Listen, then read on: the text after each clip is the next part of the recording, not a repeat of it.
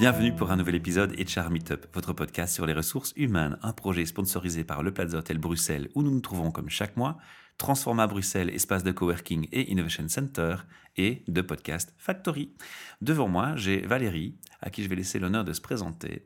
Et on va commencer, Valérie, par une question qui est systématique chez nous. Tu la connais De ton rêve d'adolescente à ce jour, que s'est-il passé, mais surtout, es-tu aligné avec ce rêve? Bonjour tout le monde. Oui, donc la raison pour laquelle je suis ici, c'est justement parce que je suis on ne peut plus aligner avec mon rêve d'adolescente et mon rêve d'enfant.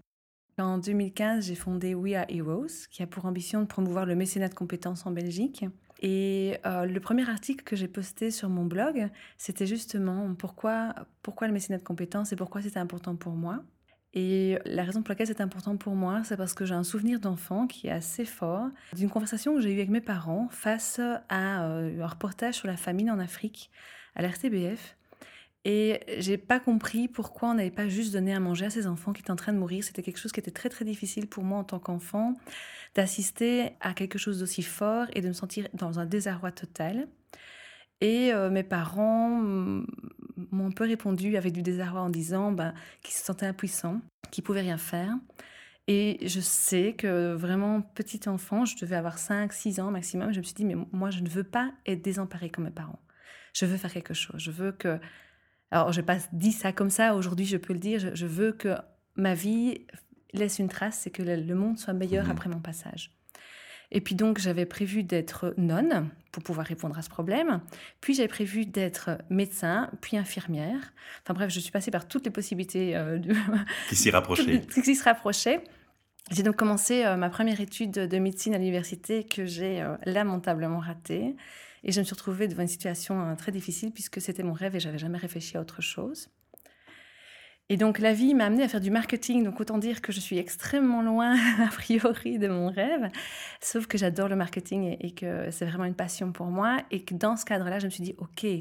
Donc j'adore le marketing, c'est vraiment c'est quelque chose de très important. Tu as étudié le marketing? J'ai étudié le marketing, donc enfin j'ai fait mes études à l'IEX ici à Bruxelles. Je suis responsable marketing actuellement encore.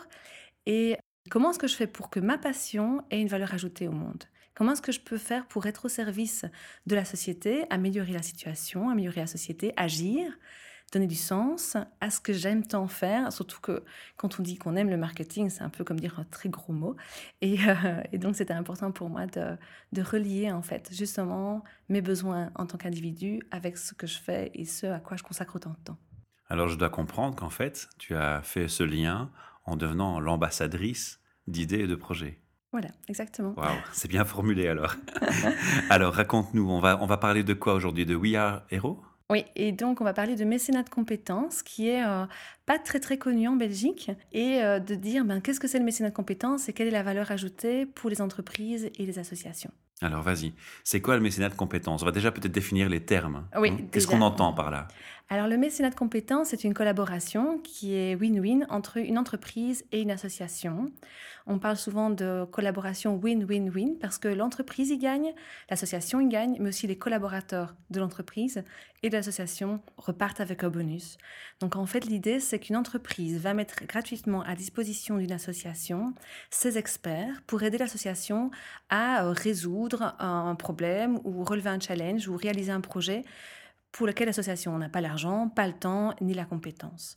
Et donc, en fait, c'est dans cette nouvelle collaboration qui est créée entre deux entités qui, normalement, en tout cas souvent, ne se parlent pas et ne se côtoient pas, qui crée toute la valeur ajoutée pour l'entreprise, pour l'association et pour l'expert. Une question qui me vient tout de suite à l'esprit, est-ce que cet apport de l'entreprise est lié avec son core business ou est-ce que pas forcément?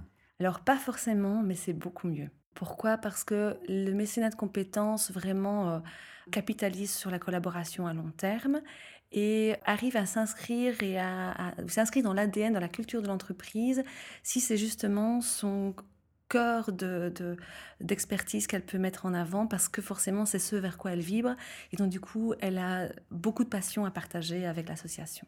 Alors la question qui vient directement c'est pourquoi? Pourquoi est-ce qu'il t'est venu cette idée de, de faire collaborer donc euh, cette, cette entreprise et, des associations de cette manière-là, je veux dire. Ah oui.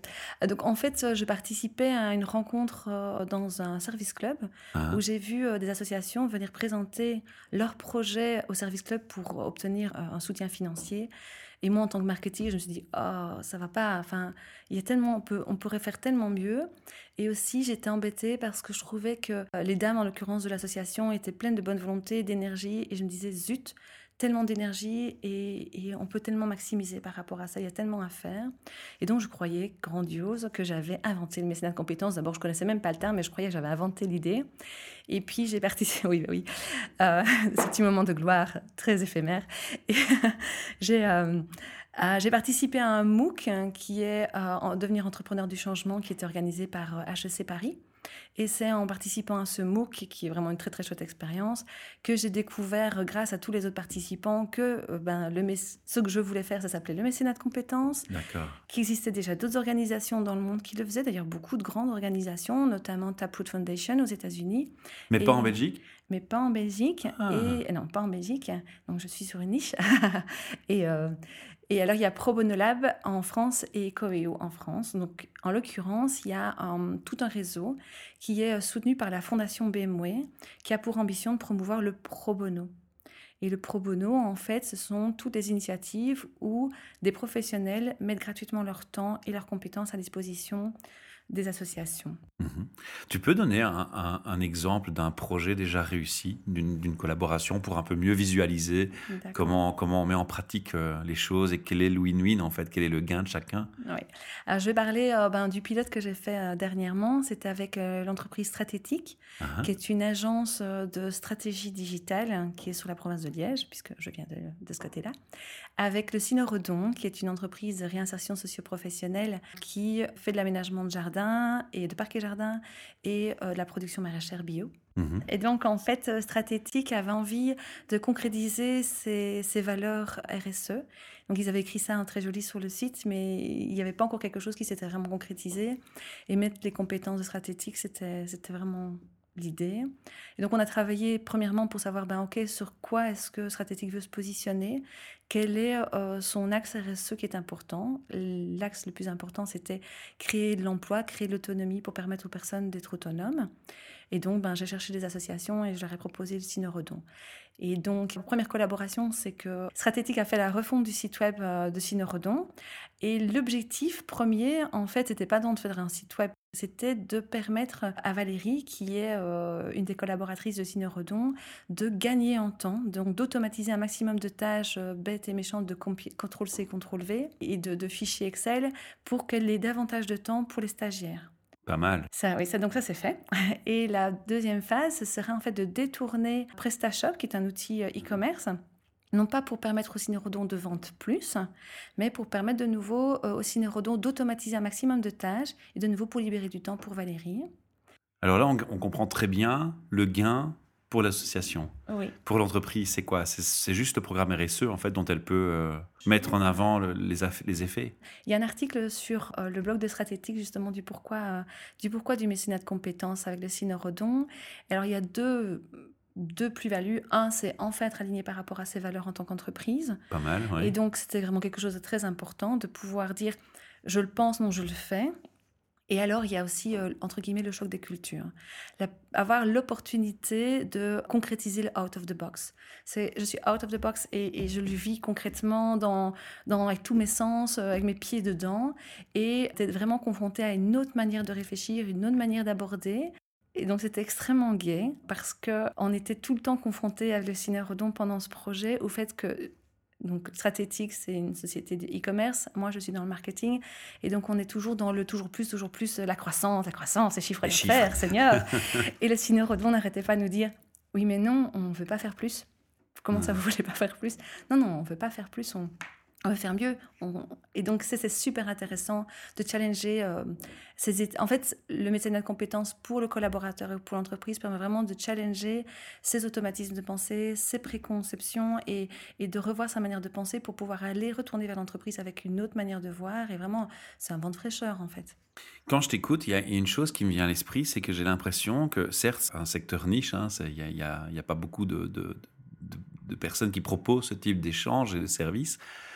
Mais est-ce que c'est pas quelque part des one shot Parce que j'imagine qu'une entreprise ne peut pas. Euh, comment, ça se fait dans la pratique? Elle peut cumuler une action sur du long terme ou, ce sera un, un, moment, une action à un moment donné X? Pour le moment, j'interviewe pas mal d'entreprises, en fait, autant que faire se peut, d'entreprises qui font du mécénat de compétences déjà en Belgique pour voir comment ça se positionne par rapport à d'autres pays.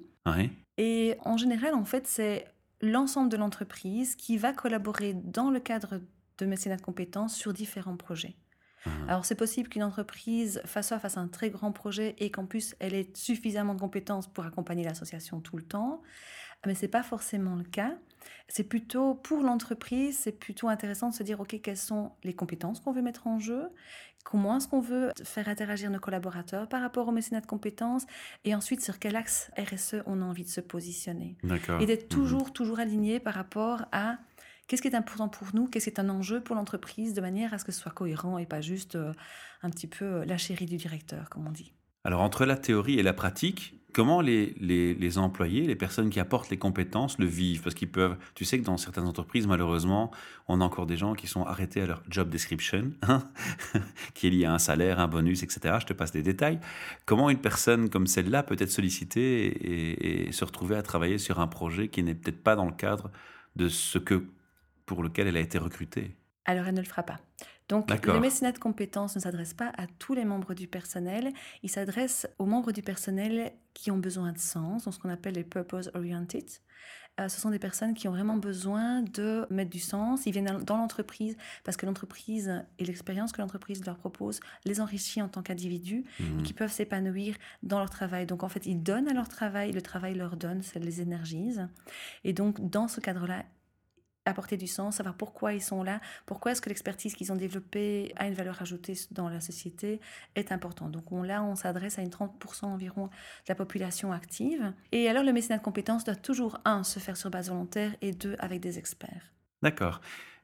Dans les personnes qui sont concernées, dans le public cible qui va apporter ses compétences, ça va être quoi? Ça va être un, un full-time équivalent, comme on Ah, dit ou, chouette. hein. ou ça va être euh, cadré de quelle manière? Alors ça, ça dépend toujours de l'entreprise. Et euh, Elle peut choisir, en fait. Ben, en l'occurrence, l'entreprise choisit, c'est l'entreprise qui définit le cadre dans, la, dans la, la manière dont elle a envie de développer son programme de mécénat de compétences. La bonne solution, c'est de faire vraiment un pilote, de faire un petit pilote avec euh, peu, peu de contraintes, et puis au fur et à mesure euh, d'agrandir chaque fois l'expérience et de partir sur des, des- des- des équipes de plus en plus grosses et des projets de plus en plus ambitieux. Une fois que l'entreprise a envie de se lancer dans le mécénat de compétences, elle peut se poser la question de dire mais je vais dire quoi? Est-ce qu'on va travailler en une demi-journée par mois? Ce qui est déjà pas mal, hein, par employé. Est-ce que tous les employés y ont accès? Ou euh, est-ce que seulement une certaine partie des employés y ont accès? Est-ce que je veux utiliser le mécénat de compétences pour euh, des enjeux RH de type je vais lancer un senior expert avec un junior dans le cadre d'un mécénat de compétences en disant ben on est dans une autre relation, on va créer du parrainage entre les deux générations, et il va y avoir euh, des partages de compétences dans les deux sens et vis-à-vis de l'association. Donc ça, ce sont euh, des programmes qui se font. Mhm. Ça peut servir aussi de transition en fin de carrière. Donc le mécénat de compétences peut servir la RSE, enfin, en l'occurrence sert la RSE, mais sert à la fois les, enjeux- les enjeux RH et les enjeux de communication et marketing. Mais puis moi, ce que je retiens surtout, c'est qu'elle elle redonne du sens à des individus dans l'entreprise. Ça, c'est super important à mes yeux. quoi. Oui, elle valorise les experts. C'est même de la prévention burn-out, quelque part. C'est de la prévention à pas mal de choses. En fait, je suis complètement enthousiaste par rapport au mécénat de compétences. Oui, oui, je le sens. C'est Parce ça que qui est pour chouette. moi, c'est vraiment une baguette magique. Alors, c'est une baguette magique qui fait pas du abracadabra parce que c'est pas du one shot. Mhm. C'est quelque chose qui doit s'installer dans la culture de l'entreprise. Et donc, forcément, c'est vrai, il faut des personnes qui portent ces projets-là, Qui soient les ambassadeurs. qui soient des ambassadeurs et qui ont envie de s'engager à suivre les projets et à être toujours le moteur de ça. Par contre, ça, ça, ça peut changer la dynamique d'une entreprise. Ça valorise, ça régénère des compétences, ça remotive en termes de engagement par rapport au projet d'entreprise. C'est vraiment énorme. Et c'est une source aussi euh, de tout ce qui est euh, recherche et développement et innovation. Alors, tu l'as dit, hein, c'était pas connu en Belgique, c'était pas très développé. Alors, est-ce que ça veut dire aussi qu'il y a des difficultés pour euh, faire comprendre le concept et le faire implémenter? Quels sont les freins? J'imagine qu'il y a toujours des freins, il y a toujours des, des aspects, des points bloquants, comme on dit. Alors, il y a deux aspects que j'ai identifiés jusque-là. Je présume qu'il y en a d'autres, parce que des entreprises qui font du mécénat de compétences en Belgique, en l'occurrence, il y en a. Mhm. Par contre, elles le communiquent peu. C'est dommage. Et oui, alors elles le communiquent peu, peu pour deux raisons. C'est parce qu'elles disent oui, mais j'ai peur d'être assaillie par les demandes si jamais je le dis. dis. Ah. Et la deuxième, c'est oui, mais en fait, On ne le fait pas pour du tout pour la publicité, on ne fait pas pour la gloriole, on le fait parce que c'est important pour nous, parce que c'est important pour nos équipes. C'est bien ça par contre, Oui, c'est encore on plus le- sincère. Oui, oui, vraiment. Et puis, il faut pas oublier qu'à côté de ça, on est comme une entreprise marchande. Alors, comment est-ce qu'on va pouvoir communiquer finalement cette ambivalence entre je suis une entreprise marchande pour le profit et en même temps, j'ai aussi envie de faire des choses qui sont euh, une valeur ajoutée pour la société dans laquelle j'évolue. J'ai l'impression que c'est un peu tabou. hein. On a l'impression que, que les gens vont se dire, ouais, ils essayent de se racheter une bonne conduite. C'est ça, la- toute la problématique, et c'est une problématique pour la RSE humain. de manière générale, c'est comment est-ce qu'une entreprise peut se positionner dans son ambiguïté et en disant mais oui, on a envie d'évoluer, on est en train d'aller vers quelque chose, on n'est pas parfait et on le sait. Il y a des aspects même peut-être un peu noirs dans la manière de développer notre économie et notre business model. Ceci étant, on est en cours de, on est en, en trajet. Mhm. Et merci pour votre bienveillance et merci pour vos encouragements. Alors, tu as identifié des aspects bloquants pour le- l'entreprise qui se portent plus, d'après ce que j'entends, sur la communication par rapport au programme RSC. Est-ce que, au niveau des personnes qui bénéficient des compétences, est-ce que tu as déjà eu l'occasion d'observer des, des freins également Je prends un exemple. Je suis une entité qui me bat pour l'environnement et puis euh, toi, tu vas me proposer des compétences qui viennent d'un grand groupe comme euh, Total. je pousse le bouchon expressément loin. Donc oui, en effet, il y a, Ils peuvent mettre des, des restrictions en disant moi je veux pas une entreprise qui pollue si c'est euh, mon projet non polluant. ben oui, ça je trouve que c'est assez cohérent, donc c'est très Ouais, important pour Ça a que du sens. quand on est dans une collaboration, il faut que les deux collaborants, les deux entités s'y retrouvent Voilà. et soient alignés par, leur, par rapport à leurs valeurs. Donc on est vraiment dans, une, dans un échange et un partage. Donc de toute manière, ce qu'il y a, c'est qu'en effet, quand je discute avec plutôt euh, des personnes qui sont vraiment spécialisées dans le milieu de la ASBL, parce que c'est vraiment pas mon expertise, eh bien, elles me disent, il y a vraiment encore un peu deux générations, des générations ASBL lui disent, on veut surtout pas être en contact avec le monde de l'entreprise parce que, entre guillemets, c'est un peu la bête noire. Le grand méchant loup. Oui, Mm. donc je, je manque vraiment de nuance en disant ça, mais en tout cas, il y a, il y a un Mhm. peu de ça. Et des nouvelles générations qui disent, mais non, on va utiliser les moyens des entreprises, la technologie, pour pouvoir gagner en impact, avoir un effet de levier et aller plus loin, parce que nous, ce qu'on veut, c'est générer un impact.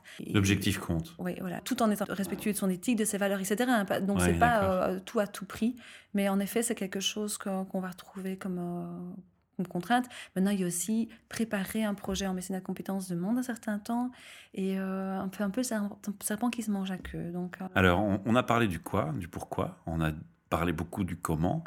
J'ai envie de revenir sur le qui, parce que qui, c'est pas seulement toi, j'imagine que tu es entouré ou tu travailles seul. ah, donc pour l'instant je travaille seule. Waouh, ça c'est mon effet, waouh. alors. Euh, donc en fait, ben, donc jusqu'il n'y a pas très très longtemps, j'étais en 4-5e. Ça m'en sous peu, je passais en mi-temps pour pouvoir donner davantage de temps au mécénat de compétences. J'ai la chance d'avoir quand même euh, euh, des collaborations euh, très fructueuses, notamment avec monasbl.be E et avec Biplanet. Et donc du coup, petit à petit, ben, mon cercle de soutien s'agrandit et de plus en plus de projets arrivent. Donc Sympa. Oui, très sympa. Alors, tu vas euh, agrandir l'équipe à un moment, j'imagine. J'espère. Donc, mon- évidemment, mon ambition, c'est de travailler sur toute la Belgique Ah. et dans les trois langues. Et donc, euh, Là, là, tu réponds déjà à ma question du où? oui, non, bah, le but du jeu, c'est. Donc là, de- pour l'instant, c'est quoi? C'est Bruxelles, Wallonie? C'est tout le territoire déjà? Donc, pour le moment, c'est là où. Donc, plutôt province de Liège et plutôt la Mhm. Bruxelles, parce que c'est là que j'ai les, les connexions. Mais à terme, oui, j'espère pouvoir travailler avec des collaborateurs et créer une équipe, parce que je suis euh, définitivement quelqu'un qui aime travailler en équipe et qui aime le côté organisation d'entreprise. Et donc, euh, oui, j'espère qu'on sera disséminé partout sur la Belgique, évidemment. Tu parles néerlandais ou tu peux répondre aux attentes des néerlandophones ou des germanophones ou en Les anglais? germanophones, non, mais néerlandais, oui, parce que je suis dans le secteur du tourisme, donc j'ai un bon niveau B2. Ah, pas mal. Donc voilà, il n'y a pas une porte fermée pour le public néerlandophone, bien au contraire. Non, non, non, surtout pas. ok, alors on a dit le où, hein, finalement. On va, on va tout doucement aussi donner une URL pour que les auditeurs puissent aller visiter, parce qu'on n'aura pas le temps de tout dire dans ce podcast, on va pas être trop long. Ils auront l'opportunité de te contacter via le site. Oui, oui, bien sûr. Donc, c'est 3 fois W, We Are Heroes. Donc, W-E-A-R-E-H-E-R-O-E-S.be. Voilà, ça c'est l'adresse du site. Et il y a une page Facebook, j'imagine? Il y a une page Facebook aussi, We Are Heroes. Il y a un Twitter, We Are Heroes. Super. Voilà. Vous êtes sur les réseaux sociaux. Oui. Alors, on va passer à mes questions euh, de clôture. hein. Même question RH, tu connais, parce que je sais que tu es une fidèle euh, auditrice de nos podcasts. Alors, la première question que je pose toujours, c'est la définition d'un RH avec ta vision. Alors, toi, j'imagine que tu as une approche peut-être encore plus particulière, parce que les, les, RH, tu les croises dans ton projet. Les RH, je les croise dans mon projet. Et alors, évidemment, ben, dans mon expérience professionnelle, évidemment, j'ai eu l'occasion de, de, travailler avec des RH. Mais tu les croises dans un autre contexte avec ton projet. C'est peut-être ça qui est particulier. Oui, ceci étant dit, c'est très difficile pour moi, je trouve, de donner une définition. Est-ce que ça change ta perception d'eux Ben non. non. Alors comment tu les voyais je, les vois comme des personnes qui ont des missions extrêmement complexes. Et j'ai du mal, en fait, euh, à, à, percevoir le contour de leur mission, tant elle est, euh, elle est très large. Elle te semble vaste Elle me semble d'une part vaste. Et alors, j'ai l'impression que d'une part, ils sont euh, tirés d'un côté par l'opérationnel beaucoup d'opérationnel. Et puis d'un autre côté, il doit avoir la tête dans les, entre guillemets dans les nuages pour inspirer, pour donner une vision et pour surtout insuffler euh, l'intérêt de l'entreprise par rapport à la ressource humaine. Je discutais avec euh, le directeur de Analytics for HR qui me disait mais les ressources humaines, c'est euh, la ressource la plus importante de l'entreprise et pourtant c'est celle qui finalement à qui on donne pas autant d'attention et pourtant c'est une ressource un chère et essentielle. Et, et donc je trouve que le RH est vraiment face à un un défi qui est très très très grand. Alors, tu ne euh, cernes, pas, tu cernes pas toute l'ampleur de, du vaste territoire d'action qu'ils ont, mais apparemment, tu as pourtant quand même bien compris leur rôle et l'importance de leur rôle. je te rassure. L'importance de leur rôle, je, non, enfin, ça me semble évident. Tu n'as jamais douté. Jamais douté, simplement, je pense que leur mission est extrêmement complexe. Oui, c'est clair. Alors, la deuxième question qui, qui vient ensuite, c'est l'effet waouh. Tu connais cette histoire. Hein tu, tu vas dans une entreprise et et t'as qu'une envie, c'est de faire waouh, super, quelle ambiance, j'ai envie d'y bosser, moi ici. Il y a quelque chose de magique qui se passe. Alors en général, quand on a cet effet, c'est parce qu'il y a des procédures et des choses qui ont été mises en place pour l'obtenir, parce que les gens ne sont pas heureux comme ça, sans raison. Hein. Et on a mis les éléments les facteurs incitants vers le bonheur. Est-ce qu'il t'est déjà arrivé de, de vivre cet effet waouh? Et si oui, pourquoi? Et donc, en fait, euh, je suis responsable marketing de chez Arden Étape. Et c'est l'entreprise qui fait vraiment l'effet waouh. Chez toi? Ah oui. Et pourquoi ça t'a fait cet effet waouh? Alors, il y a plusieurs raisons et je donnerai certainement trois. La première, c'est la mission de l'entreprise. Uh-huh. Donc, elle a réussi à allier une mission économique qui est de générer des réservations dans les maisons de vacances avec une ambition sociétale qui est développer l'économie locale et donc promouvoir les Ardennes. Et en tant que malmédienne, évidemment, je suis folle amoureuse des Ardennes. Et donc, je suis extrêmement fière de faire ce travail. C'est la promotion d'un très beau produit dans un très bel endroit. Donc, il y a la mission de l'entreprise, il y a le management. Donc, dès le début de l'entreprise, euh, notre directeur nous a donné énormément d'autonomie. Donc, on a pu s'investir dans le projet comme si c'était notre bébé. Et donc, du coup, on a un attachement euh, de fou Personnel, à l'entreprise. Et alors ensuite, c'est l'équipe qui est juste fabuleuse. Euh, ce sont des amis, des membres de ma famille. Euh, je, enfin, je veux dire, même les personnes qui ont quitté Arden Étape restent mes amis et, ce sont des amis vraiment pour toujours. Quoi. Bon, bah, tu viens de donner une recette du bonheur, hein, euh, que les ah gens les appliquent. Hein. ok. Alors justement, on va clôturer cette interview par un message plus général. Tu as tous les RH et des RH qui nous écoutent dans le monde francophone. Je suis très ambitieux là. quel message aurais-tu envie de leur passer? Tu peux choisir le thème, hein. ça peut être par rapport au recrutement, ça peut être plus général. Je te laisse un peu la liberté de, de ton message. Mon appel au RH, ce serait de s'associer avec leur homologue RSE et leur homologue communication pour voir dans quelle mesure ils pourraient euh, allier leurs besoins et leurs enjeux pour justement euh, mettre en place le mécénat de compétences et l'utiliser à plein profit.